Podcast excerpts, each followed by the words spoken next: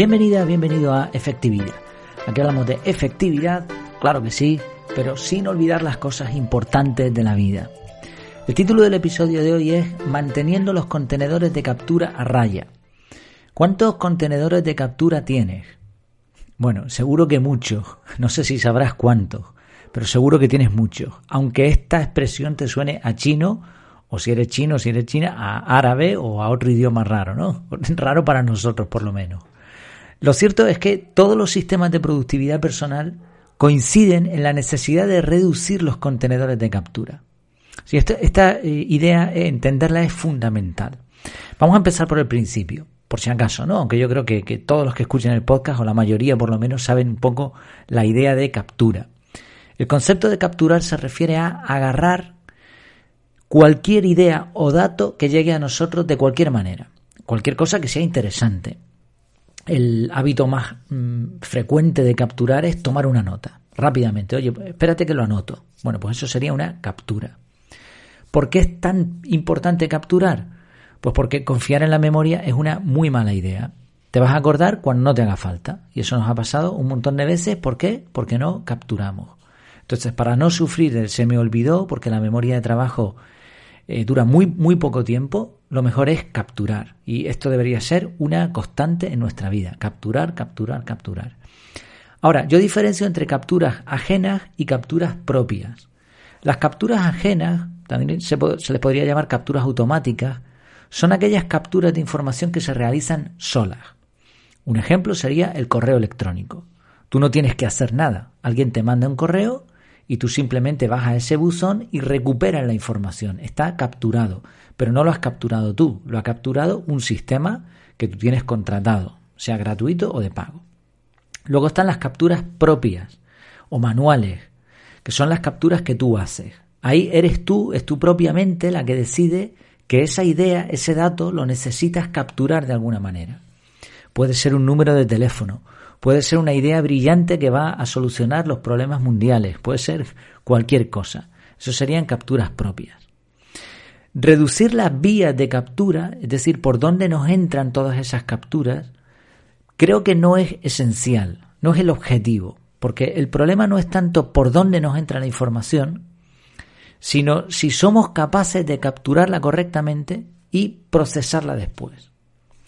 Explico esto. No pasa nada por tener un correo electrónico, Telegram, WhatsApp, buzón de correos. ¿no? no pasa nada por tener diferentes contenedores de captura. Una persona que dice, no, yo solamente tengo el buzón de correos y quien me quiera mandar algo, quien me quiera decir algo, tiene que ir al buzón de correos. Y punto. Bueno, es una actitud un poco quizá dramática, extremista, porque lo que queremos ¿no? es que la información que nos llegue sea valiosa y podrías estar perdiendo información por limitar las vías de entrada. Entonces, bueno, hay que limitarlas, pero no es el objetivo más importante. El problema de la mayoría de las personas con las capturas de información no viene por la, los tipos de vías, sino por la cantidad de contenedores del mismo tipo. Y esto sí es importante. Vamos a poner ejemplos. Correo electrónico. ¿Cuántas cuentas de correos tienes? ¿Cuántas cuentas? ¿Mm? Parece ahí, se repite una cacofonía. Bueno, ¿cuántas cuentas tienes? ¿Cuántos emails? Hay gente que no sabe cuántos emails tienen. Abrió en su día un correo, después otro, después otro diferente, y ahora el de la escuela, y ahora el del trabajo, y ahora otro corporativo, y ahora esto porque me he cambiado una cuenta de iCloud. mucha gente pierde las contraseñas o pierde de vista los correos electrónicos que le ha ido dando a diferentes estamentos o a diferentes personas a lo largo del tiempo. La pregunta es, ¿son todos esos correos necesarios? ¿Podrías hacer una redirección permanente de algunos de ellos al mismo y librarte de alguna cuenta? Es muy fácil hacer esto. ¿eh? Si, necesitas me lo dices y, te explico cómo. Pero tengo dos vídeos en YouTube grabados de cómo hacer una redirección de iCloud a eh, Gmail, Gmail y lo contrario, de Gmail a iCloud. Si por ejemplo tú tenías la cuenta de Google que automáticamente te genera una cuenta de correo y tienes cuenta de iCloud porque te compraste un iPhone, por ejemplo, podrías limitar la, la cantidad de contenedores de esta vía del correo electrónico haciendo una redirección de uno a otro. No pierdes nada y todo te llega al mismo sitio. Otra vía, otra forma de captura, la mensajería. Fíjate, tienes Telegram, tienes WhatsApp, tienes Slack, tienes los SMS. Aquí podrías decidirte por una. Esto cada cual debe decidir si le es útil limitar la cantidad o no. Habrá personas que, digan, no, no, es que yo Telegram lo utilizo con este grupo de personas y WhatsApp con este otro. Pero a lo mejor tenemos cuatro o cinco más eh, sistemas de mensajería. Bueno, ¿podríamos eliminar alguno de ellos? Redes sociales. Todas las redes sociales suelen tener un apartado de mensajes directos y hay gente que recibe muchos mensajes por ahí. Mi propuesta, ya, ya la conoces seguramente, es que no utilices redes sociales. Pero si las utilizas porque te, te parece lo mejor para ti, ¿cómo vas a canalizar esos mensajes? ¿Podrías a lo mejor reducir la cantidad de redes sociales que utilizas de tal manera que se reduzcan también esos contenedores? Otro contenedor muy interesante es el calendario. Hay personas que tienen un calendario en papel, después tienen una agenda para cada día del año, después tienen el bullet journal, después tienen el calendario digital. Dentro del calendario digital tienen varios calendarios en Google, después un calendario de Outlook, después un calendario compartido con no sé quién. Bueno, ¿son todos necesarios? ¿Podrías reducir la cantidad de contenedores aquí? Y fíjate este otro contenedor, el papeleo, lo que son los objetos físicos, los papeles. Hay personas que dependen todavía mucho de, de papeles y de objetos y entonces tienen a lo mejor una mesa de trabajo con las cosas que le han dejado por aquí. Después en el coche tienen otro montón de papeles. Después tienen... Bueno, podríamos reducir a una sola bandeja, a un solo contenedor. Por ejemplo, hay personas que en su despacho, en su oficina, tienen una bandeja y ahí todo el mundo que necesita pasarle un documento se lo deja en esa bandeja. Ya está, un solo contenedor. Yo en mi caso tengo un espacio en la mesa donde estoy ahora mismo enfrente de ella. Pues ahí tengo un espacio donde mi familia sabe que si me tiene que dar un papel, con ponérmelo ahí es suficiente. Porque ya sé que todos sabemos que esa es la, bandeja, ¿no? Y cuando necesite revisar, iré allí y recuperaré todos los papeles e incluso objetos pequeños. Eh, tareas, tareas. Eh, esto no es estrictamente una captura. Las tareas no son una captura. La captura se, primero se captura información y después se decide qué tareas, qué acciones necesitaremos pero muchas personas se saltan el proceso de análisis de bandejas de entrada y pasan directamente a tareas. A lo mejor tienen una aplicación o tienen POSIT puestos por ahí por todos sitios o utilizan Google Keep o una, una aplicación de notas en su teléfono, después tienen otra en la tablet, después tienen, no están sincronizadas, tienen una libreta de papel, eh, un audio que, que se lo han grabado ellos mismos para acordarse, yo qué sé, aplicaciones de tareas tienen montones. Hay gente que utiliza varias a la vez. En mi caso, esto no tengo problema con este, esta vía de, entrada de información porque directamente no la considero una vía de entrada. Entonces yo no tengo tareas eh, sino en el calendario. El calendario es mi lista avanzada de tareas, por decirlo así. Ahora, en, otras personas que sí utilizan aplicaciones de tareas, bueno, ¿dónde mm, podrían simplificar, no? ¿Dónde van a poner esas tareas? ¿Podrían ponerlas en un solo sitio? Y por último, otro ejemplo, las notas.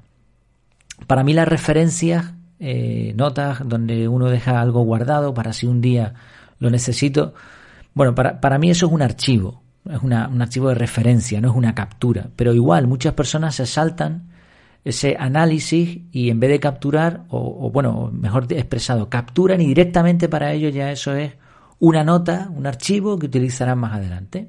Un ejemplo típico es cuando estás en una reunión, en una charla, en clase, y tú anotas ahí en una libreta de papel, da igual, y eso para ti es una captura de información y directamente pasa a ser también un archivo, ¿vale? Perfecto. Yo prefiero procesar las capturas, las hago siempre en Google Keep y después, para mí eso es el, contenedor de capturas propias, ¿no? Google Keep. Lo anoto ahí y después de ahí ya pasará al sitio que, que sea, donde sea necesario. Pero bueno, es lo mismo que la anterior yo solo tengo un sitio. ¿Cuántos tienes tú? ¿Cuántos sitios, ¿En cuántos sitios capturas notas? ¿En cuántos tienes checklist por un lado? ¿Tienes una libreta de papel para esto? ¿Otra de otro tipo para esto otro? ¿Podrías reducir la cantidad de contenedores? Y bueno, más allá de estos tipos de contenedores, de estas vías de entrada de información, podría haber muchas otras que a lo mejor no son tan comunes. Entonces, ¿cómo simplificamos todo esto? ¿Cómo lo ponemos a raya, como decíamos en el título? Algunas personas utilizan una técnica que he observado en más de una ocasión y es que se reenvían y se reenvía información de un contenedor a otro. Del correo tiene una regla que lo manda a no sé qué aplicación de tareas o no sé qué carpeta. Del WhatsApp lo copian y lo pasan a notas. Y entonces van haciendo un trabajo como de simplificación al mismo tiempo que les van llegando las capturas. Para mí esto es una pérdida de tiempo y aparte duplicas el esfuerzo porque la misma información la vas a tener que gestionar dos veces al menos. Una cuando la pasaste de cuando la miraste, la pasaste de un sitio a otro y después cuando la revisas en ese segundo sitio. Entonces ese, ese gasto de recursos cognitivos y de tiempo al final suma. Por eso no me parece una buena idea. Creo que es mejor acudir a cada contenedor, revisar lo que hay allí y transformarlo en acciones. Por eso la idea final es reducir los contenedores. Hay algunas cosas que nos pueden venir, como por ejemplo usar un gestor de correo electrónico. Una aplicación de correo electrónico te permite en la misma bandeja de entrada tener varias cuentas de correo. Tú ves una sola bandeja y ves todos los correos allí y da igual a qué cuenta te lo han mandado. Después, si tienes que responder, el programa automáticamente va a responder desde la cuenta a donde te lo mandaron. Entonces, bueno, es una forma de unificar. Una aplicación de calendario normalmente hace también lo mismo con los calendarios. Tú ves allí en Google Calendar, por ejemplo, tus calendarios más los calendarios de otras personas. A veces es un poco lioso dependiendo de cuántos tengas. Yo, por ejemplo, tengo uno. Un calendario para mí, para todas mis acciones y citas, y un calendario compartido con la familia. Ya está. Pero podrías igualmente también a lo mejor simplificarlo con una aplicación de esta. Metes todos tus calendarios ahí y los ves en la misma ventana.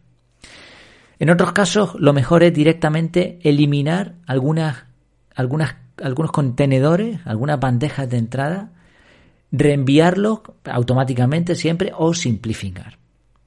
En todos los casos, lo ideal, lo imprescindible sería definir cuáles son tus bandejas de entrada para tenerlas controladas.